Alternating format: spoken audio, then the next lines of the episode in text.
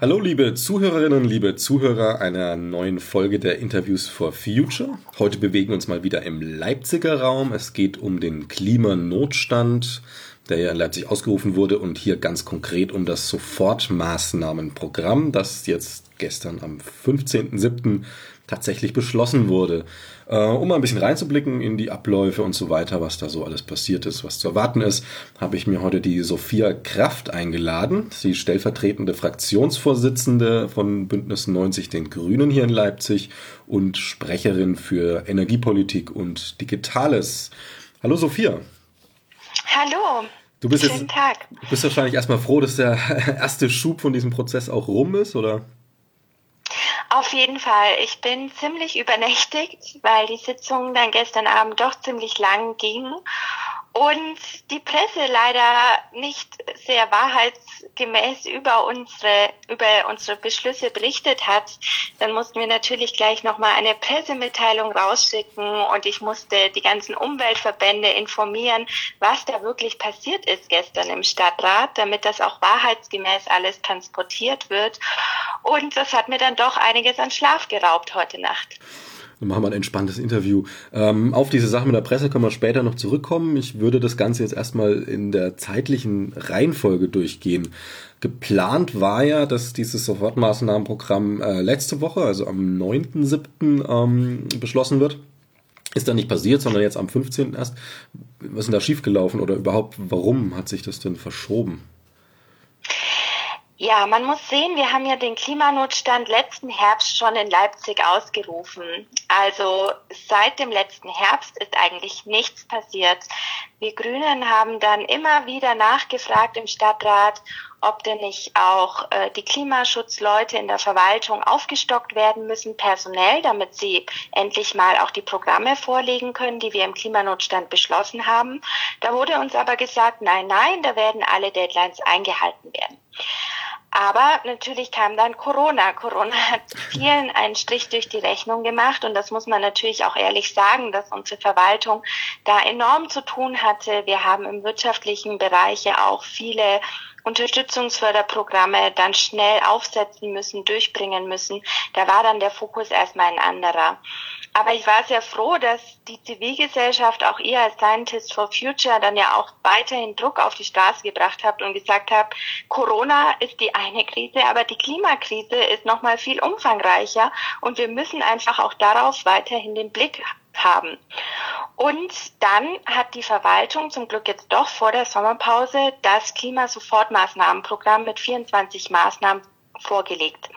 Allerdings erst Anfang Juni hat der Klimabeirat getagt ähm, und dann haben wir daraufhin als das Klimasofortmaßnahmenprogramm veröffentlicht war, unsere ganzen Änderungsanträge eingebracht als Fraktionen.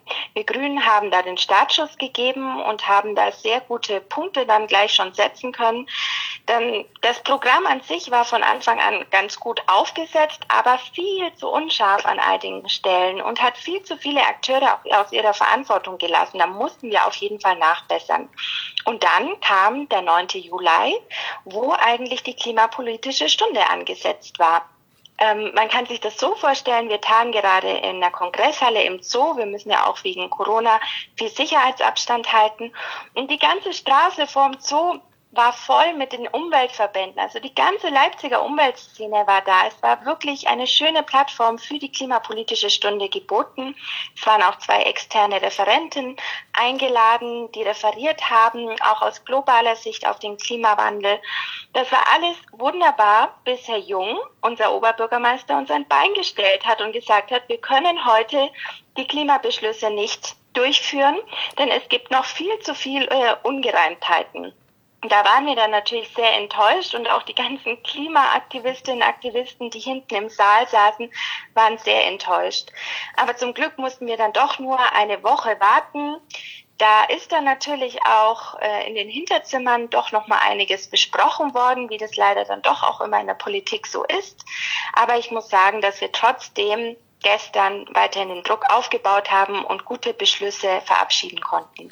Genau, weil die Sache ist ja die, ähm, nachzubessern gab es ja tatsächlich einiges. Wir haben ja dieses äh, Sofortmaßnahmenprogramm auch gesehen und ähm, letztlich viel zu wenig. definitiv, also vor dem 9.7. Ähm, was ist denn dann passiert?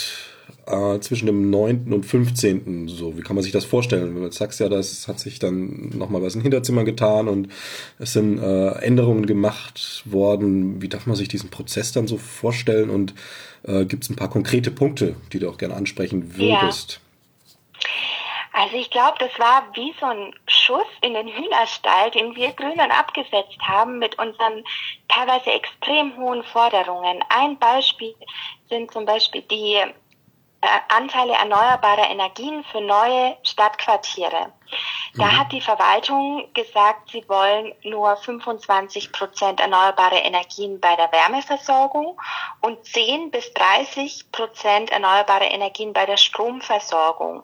Das war unserer Meinung nach natürlich viel zu wenig. Wir haben dann viel höhere Werte angesetzt und ich denke, dass die Leipziger Stadträte, Stadtwerke dann sehr aufgeschreckt waren, weil sie gemerkt haben, ui, da müssen wir uns ja wirklich bewegen, wenn das im Stadtrat durchgeht.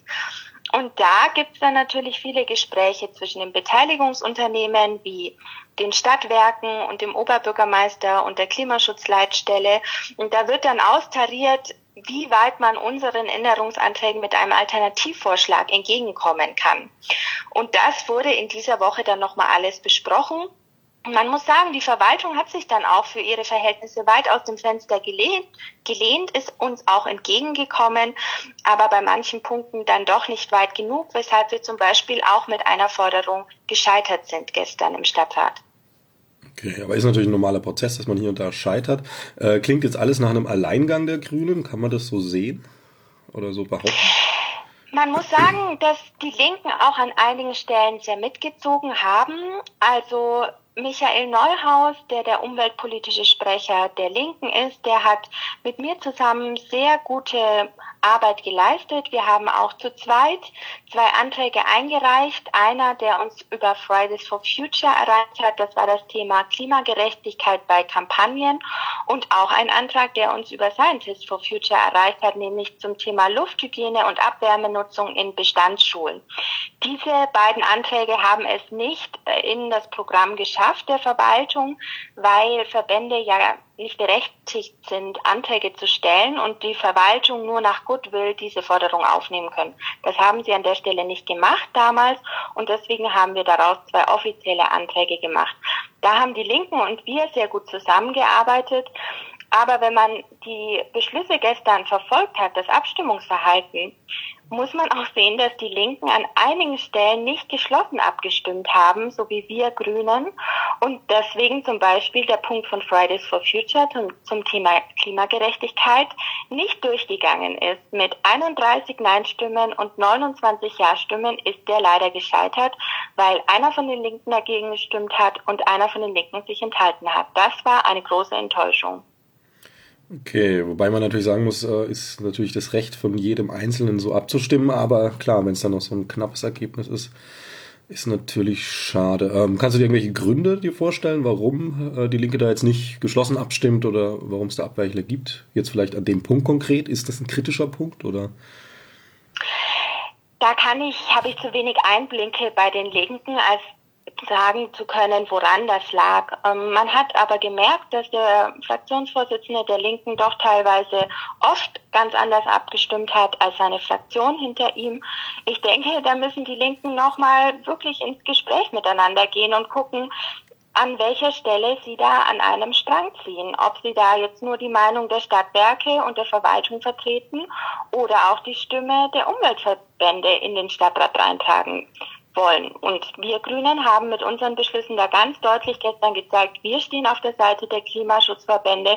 Wir wollen mehr Klimaschutz, wir wollen hier mehr Innovation und dafür haben wir auch gekämpft. Okay, ich habe hier eine Datei, ähm, das ist ein Abstimmungsslot, ähm, Ausrufen Klimanotstand Sofortmaßnahmenprogramm. Ähm, ist das dann die Abstimmung über das soweit dann aufgestellte Programm gewesen? Oder? Genau. Genau das da waren am Ende 27 Seiten mhm. einer Verwaltungsvorlage, die wir dann nach und nach durchgestimmt haben. Okay, weil da ist auch, finde ich, interessant zu sehen, äh, AfD komplett nein. äh, in dem Fall hier, linke, grüne komplett ja, äh, was auch finde ich verwunderlich, aber ist ja von Vorteil, dass äh, die FDP auch da komplett Ja stimmt. Äh, die CDU ist so ziemlich gemischt, aber auch da ähm, sieht man mehr Ja-Stimmen als Nein-Stimmen und einige Enthaltungen, also die meisten sind Enthaltungen. Ähm, kann man da auch ein bisschen draus schließen, dass, lassen wir mal den Anti-Block der AfD außen vor, dass diese äh, Klimarelevanz auch mehr oder weniger durch die Parteien durch so langsam angekommen ist? Ja, das kann man ganz klar sagen. Also wir haben ja verschiedene Stadtratsgruppen. Wir haben ja einige, die auch Bundestagsabgeordnete sind, eine, die einige, die auch Landtagsabgeordnete sind.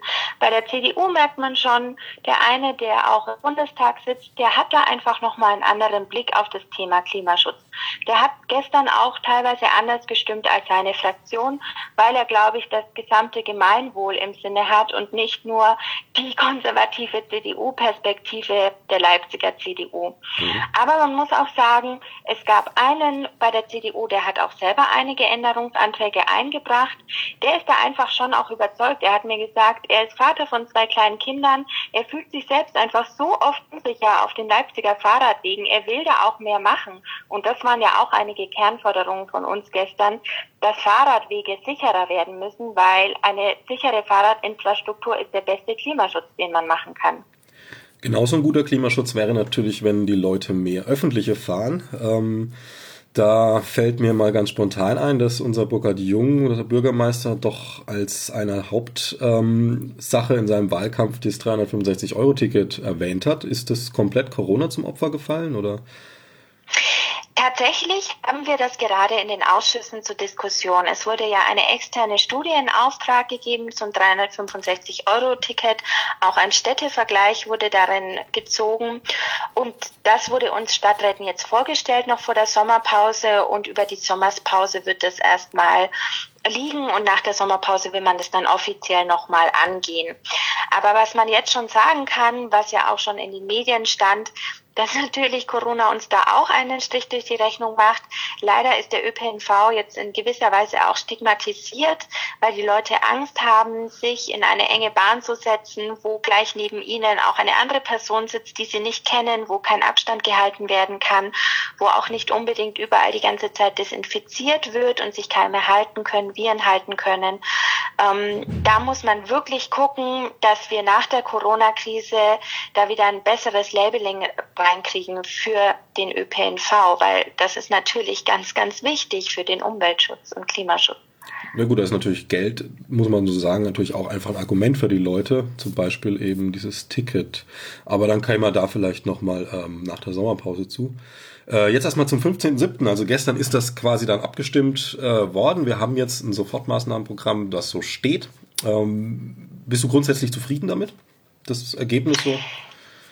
Ich bin sehr zufrieden. Wir haben zwölf Anträge der Grünen eingebracht. Ich habe noch weitere eingebracht mit Michael Neuhaus zusammen mit den Linken.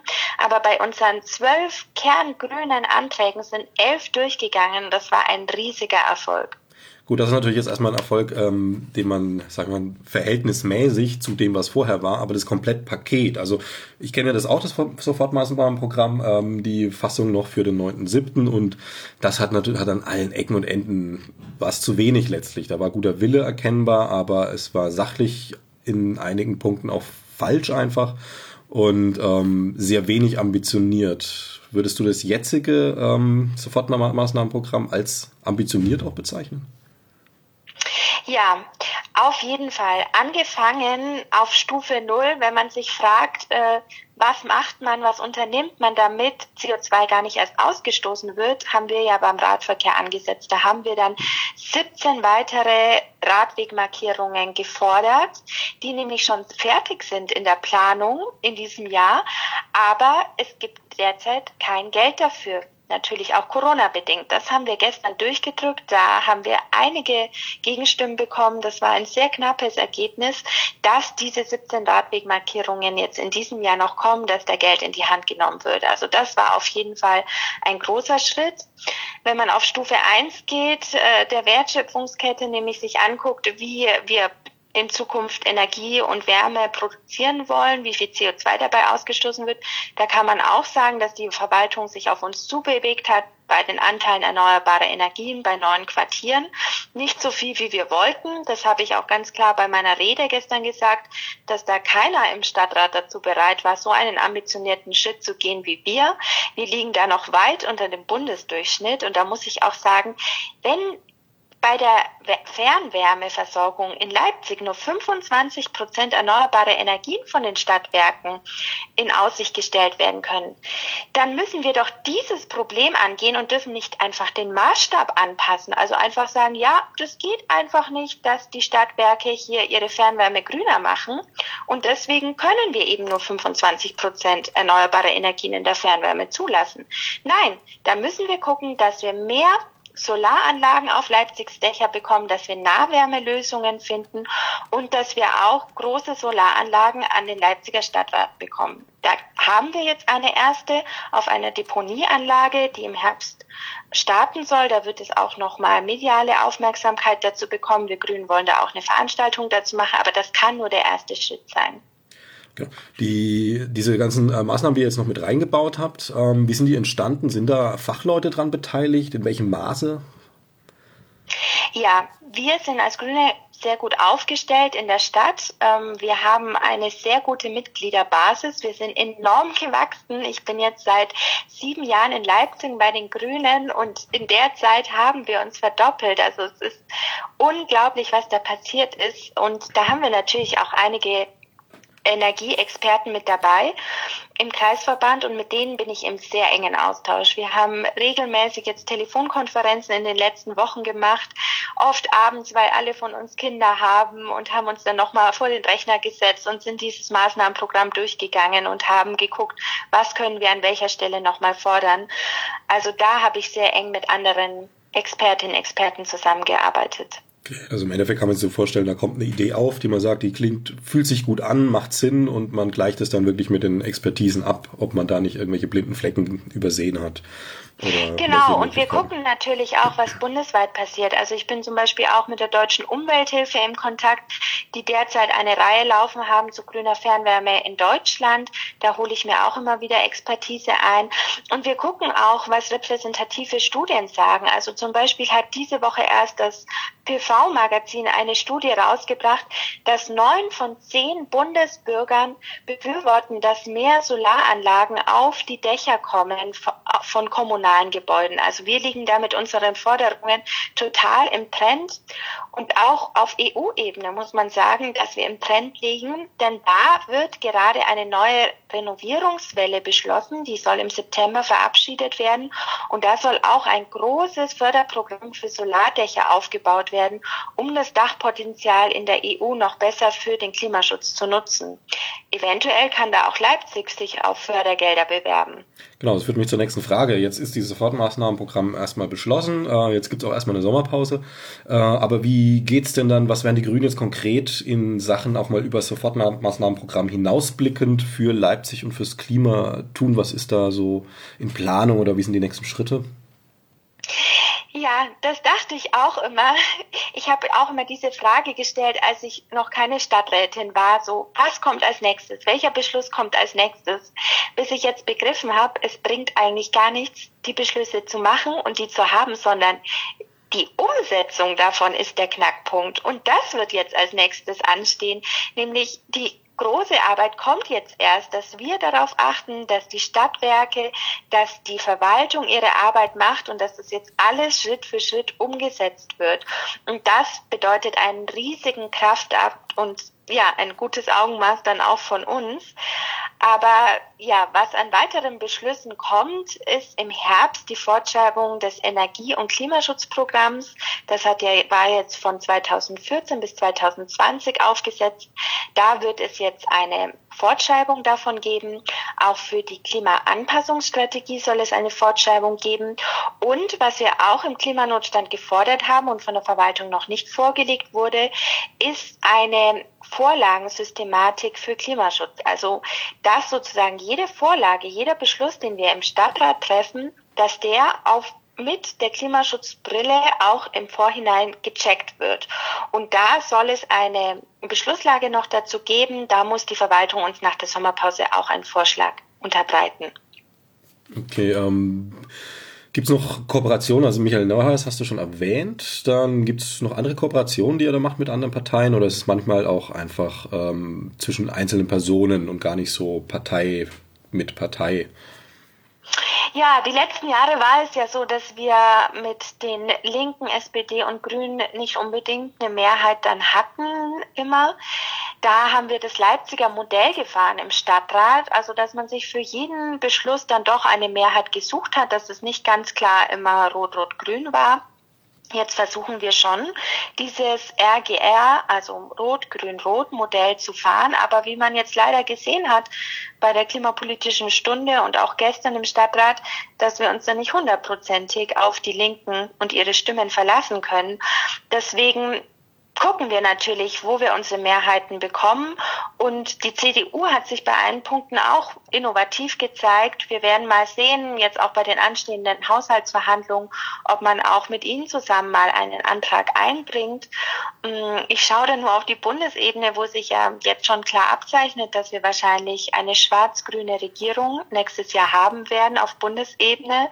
Warum nicht auch in Leipzig solche Initiativen vorantreiben? Uns geht es immer um die Sache und und dafür müssen wir dann Mitstreiter finden. Okay, und ist natürlich bei der CDU schwieriger, gar keine Frage, aber ähm, durchaus machbar. Schätzt du die relativ grün ein, die Leipziger CDU mittlerweile? Nein, das würde ich jetzt in keinster Weise sagen. Es gibt Einzelne, die nicht mehr abstreiten, dass der Klimawandel menschengemacht ist und mhm. die nicht nur die Wirtschaft sehen, sondern den Einklang von Sozialen, Wirtschaft und Ökologie. Aber das ist bestimmt nicht die Mehrheit der Leipziger CDU. Aber mit Einzelnen kann man sehr gut reden. Okay. Äh, als letzte Frage noch, äh, es ist ja eben der Klimanotstand ausgerufen. Ähm, da hatten wir auch schon ein paar heiße Debatten bei uns in den Scientists, äh, als wir ein, eine Stellungnahme zu dem äh, Sofortprogramm aufgesetzt hatten, äh, auch um den Begriff Notstand drumherum. Das würde ich jetzt gerne nochmal von dir hören. Wie seht ihr als Grüne das? also was versteht ihr unter dem Begriff Klimanotstand? In der Corona-Zeit habe ich eine schöne Grafik gesehen, die ganz viral war bei Social Media, eine internationale Karikatur. Die hat äh, zwei Menschen gezeigt, die hinter der Corona-Kurve standen, also der hohen Kurve und dann der abgeflachten Kurve und auf diese kleinen Kurven gucken und sagen, oh, sind wir happy, dass das jetzt vorbei ist.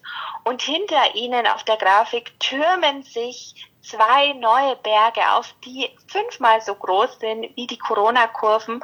Und das sollte die Klimakrise darstellen und die Klimakurve. Und das zeigt, in welchem Notstand wir uns befinden, dass wir denken, die Corona-Krise, die hat uns überrollt, das ist jetzt das Schlimmste, was passieren kann. Aber die Klimakrise ist noch viel, viel größer und umfassender und gefährlicher für unsere Welt, weil da das ist ein schleichender Prozess. Da können wir nicht so schnell darauf reagieren wie auf die Corona-Krise. Die Menschen verstehen das nicht, weil sie die Gefahr nicht so vor der Haustür sehen wie bei der Corona-Krise. Aber es wird so viel Land bewohnbares Land für Menschen nehmen, wenn der Meeresspiegel erstmal steigt, wenn wir erst nach Sibirien gucken, wie, was da gerade mit den aufgetauten Permafrostböden passiert, das sind riesige Gefahren. Dort entstehen auch neue, kommen Viren aus dem Boden, die wir als Menschen noch nie untersucht haben, wo wir nicht wissen, welche Gesundheitsgefahren da auch aus dem Permafrostboden kommen. Also das ist eine riesige Welle, die auf uns zurollt und deswegen sagen wir, ist das ein Notstand, der Klimanotstand und da müssen wir genauso drauf reagieren wie auf die Corona-Krise. Aber das ist natürlich viel, viel schwieriger, den Leuten zu verklickern.